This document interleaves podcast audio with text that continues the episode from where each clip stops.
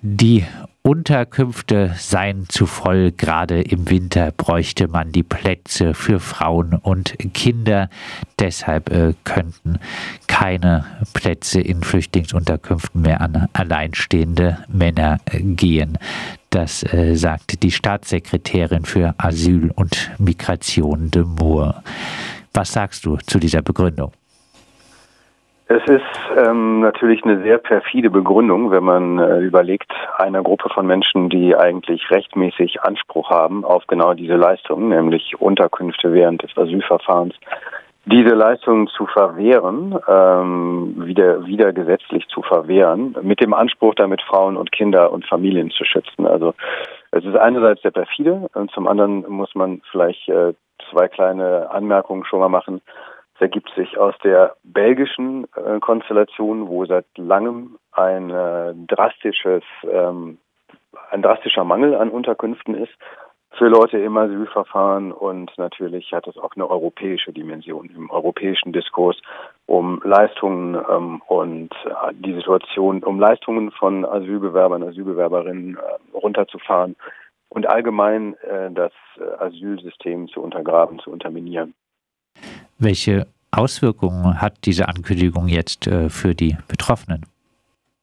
Ich denke, dass es aktuell insofern nicht so viele Auswirkungen hat, denn ähm, man muss in Belgien aus belgischem Kontext äh, eine Sache dazu gucken, äh, dazu ins Auge nehmen. Äh, es gibt in Belgien schon äh, seit mindestens zwei Jahren, man liest immer seit zwei Jahren eine große Krise und ein, ein wirklich Strategie, ein ähm, kontinuierlichen Mangel an Auffangplätzen, äh, an Unterkünften, aber ähm, das ganze Problem geht in Belgien eigentlich schon seit sehr viel länger.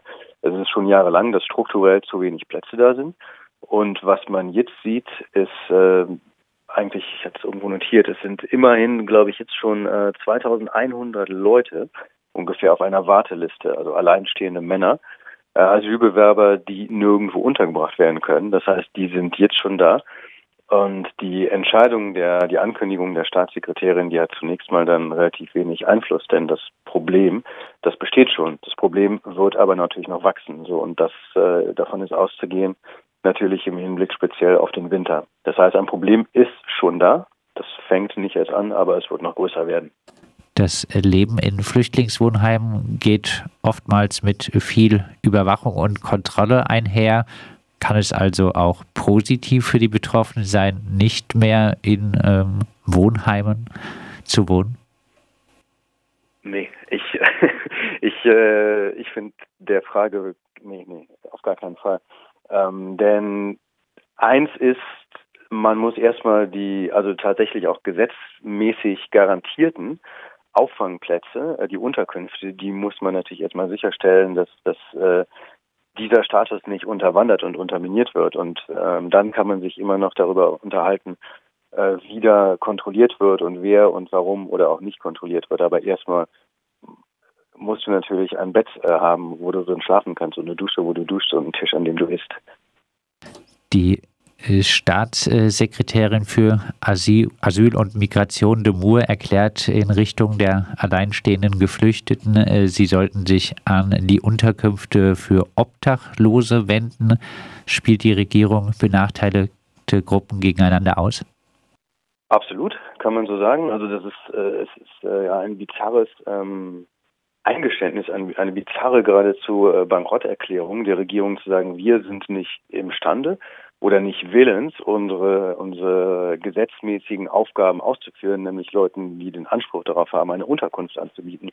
Und wenn man sagt, ihr seid jetzt, äh, geht mal in, in Obdachlosenunterkünfte, ähm, natürlich läuft es darauf raus, dass, dass diese zwei Zielgruppen, die zwei Gruppen und aber auch die zwei Behörden quasi gegeneinander ausgespielt werden. Absolut ist das so. Und es ist übrigens nicht zum ersten Mal in Belgien.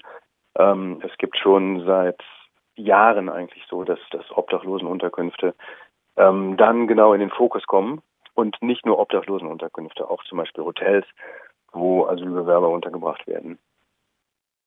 Das äh, wäre jetzt zumindest äh, ein bisschen besser als Obdachlosen und Unterkünfte. Ähm, Ja, du hast eingangs schon ein bisschen was äh, dazu gesagt. Vielleicht kannst du noch ein paar Worte sagen, ähm, in welchem Kontext äh, steht diese Ankündigung? Was lässt sich im Allgemeinen über die belgische Flüchtlingspolitik sagen? Belgische Flüchtlingspolitik ist so, also es gibt seit Jahren einen, einen drastischen Mangel an Unterkünften. Das ist das eine. Ähm, dazu kommt, es gibt in Belgien, ähm, das ist vielleicht in Freiburg weniger bekannt, weil es relativ weit von der Grenze weg ist. Belgien ist so, dass die, die Regionen, also vielleicht vergleichbar mit Bundesländern in Deutschland, die sind sehr, sehr stark. Die haben sehr viele politische Kapazitäten. Und das ist die Wallonie im ähm, Süden, sorry, und der äh, Flandern, Flandern im Norden, also der niederländischsprachige Teil, Wallonien ist französischsprachig. Dann gibt's noch dazwischen drin Brüssel, das ist mehrsprachig und äh, Wallonien und Brüssel haben eine sehr viel progressivere, zum Beispiel Flüchtlingspolitik auch als Flandern hat. Flandern ist eine Region, die sehr stark rechts geprägt ist politisch. Die ganze Kultur, es gibt zwei Parteien dort, die flämisch-nationalistisch sind, die Flandern auch unabhängig haben wollen und die auch eine sehr harte Migrationspolitik fahren. In Belgien gibt es zum Beispiel nächsten Mai, am selben Tag wie die Europawahlen, gibt es dort Parlamentswahlen. Und es steht zu erwarten, dass es eigentlich einen sehr großen Konflikt gibt über die Ausrichtung des Landes, wo der Norden Flandern eben sehr viel mehr nach rechts neigt als der Süden. So, und in diesem Kontext ist Migration natürlich auch besonders, ähm, naja, ein Kernthema. Und dann gibt es, was ich denke, den europäischen Kontext, der sehr wichtig ist. Denn man kann ja in Europa eigentlich hier und da an vielen Ecken und Enden sehen, dass es eigentlich eine Art Race to the Bottom gibt, wo sich Leute, Politiker, Politikerinnen, Parteien immer wieder überbieten mit teils absurd anmutenden Vorschlägen, das Asylsystem zu untergraben, Rechte einzuschränken etc. Und das ist davon ein Mosaiksteinchen. Wie fallen die Reaktionen denn in äh, Belgien auf äh, die Ankündigung äh, der Staatssekretärin für Asyl und Migration aus? Da können wir direkt nochmal zurückgehen zur, zur vorigen Frage, ähm, was ich erzählte über die, die inneren Unterschiede in Belgien. Ähm, es gibt in dem Land auch eine große, ähm, ganz große Koalition, im Prinzip eine Regierung, an der sehr viele Parteien von ähm, rechts, äh, Mitte rechts bis links beteiligt sind. Und du hast zum Beispiel die Grüne Partei, die auch ähm, zumindest von äh, französischsprachiger Seite daran beteiligt ist. Ecolo heißen sie und die finden es natürlich furchtbar, dass ihr Koalitionspartner durch die Staatssekretärin für Asyl und Migration jetzt einen solchen Vorschlag unterbreitet und ähm, solche Politik betreiben will. Das heißt, es gibt innerhalb der, der Koalition eigentlich schon mal ähm, viel Protest dagegen. Es gibt Protest bei der Region, Regierung von Brüssel, also von der Hauptstadtregion, ähm, die sehr betroffen davon sind, weil eben äh, Brüssel ist der Ort, wo man sich registriert, wenn man als Asylbewerber und Asylbewerberin nach Belgien kommt. Brüssel ist der Ort, wo im Zweifelsfall Zeltlager entstehen, wenn Leute keine Unterkunft haben. Brüssel ist der Ort, wo viele Asylbewerberinnen in, in Hotels untergebracht wurden, schon vor Jahren. Ähm, das heißt, die Brüsseler Regionregierung ist auch davon A sehr betroffen und hat sehr viel Kritik daran. Und noch mehr Kritik gibt es natürlich von Menschenrechtsorganisationen und Flüchtlingsorganisationen, die das äh, natürlich auch mit dem Bezug immer auf die Tatsache, dass es eigentlich ein widerrechtliches Vorgehen ist, äh, sehr stark dagegen argumentieren und auch äh, vor Gericht gehen wollen jetzt. Abschließend dann äh, der Blick in die Glaskugel. Welche Zukunftsszenarien rund um äh, diese Diskussion rund um die Aufnahme von Geflüchteten in, Belgien siehst du? Ähm, ich denke, Zukunft ganz akut ist natürlich im Winter wird sich das verschärfen. Das, das wird es sowieso, weil eben ein struktureller Mangel ist an solchen Plätzen. Das Zweite ist ähm, aber, dass sich der Diskurs dadurch verschiebt. So, man sieht das auf anderer Ebene auch ähm, beim, beim Thema Migration und Asyl, dass politische Akteure und Akteurinnen anfangen, ähm, Themen, äh, Vorschläge zu machen, die absurd klingen, wie zum Beispiel in, in UK, dass man die Leute nach Ruanda aus, ausschaffen will, abschieben will. Ähm, lauter Sachen, die erstmal ganz komisch klingen, wie das kann man doch nicht machen, das ist doch bizarr und dann gibt es ein Gericht, das möglicherweise da einen Riegel vorschiebt und sagt, so Leute, das geht wirklich nicht. Ähm, währenddessen, während die Gerichte noch sagen, das geht nicht, verschiebt sich aber dadurch der Diskurs und das was wir als, als machbar ansehen, auch wenn es letztendlich nicht passiert. Aber die ständige diskursive Beschäftigung mit der Tatsache, dass äh, Asylbewerberinnen nach Ruanda ausgelagert werden können oder dass Männer keine Unterkunft finden, um Frauen und Kinder sozusagen zu beschützen und ihnen einen Platz zu geben. Äh, das sind Sachen, die im Diskurs ihre Spuren hinterlassen. In Belgien, aber definitiv auch in Europa.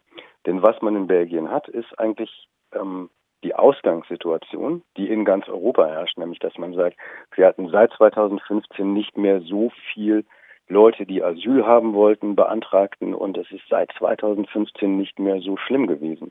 Und weil dieses so die quasi geteilte Realität in zumindest dem ganzen äh, nördlicheren EU-Ländern ist, ähm, ist man eigentlich auch, denke ich, geneigt, solchen Vorschlägen, wie man sie jetzt in Belgien hat, solchen Vorstößen, Gehör zu geben und danach zu handeln. Das sagt Tobias äh, Müller, freier Journalist äh, und äh, auch äh, zumindest teilweise unser Benelux-Korrespondent. Wir haben mit ihm gesprochen über die Ankündigung der belgischen Regierung, äh, dass alleinstehende geflüchtete Männer zukünftig keinen Platz in äh, Flüchtlingsunterkünften mehr bekommen sollen. Das heißt de facto äh, auf der Straße leben müssen oder äh, zum Beispiel in äh, besetzten Häusern.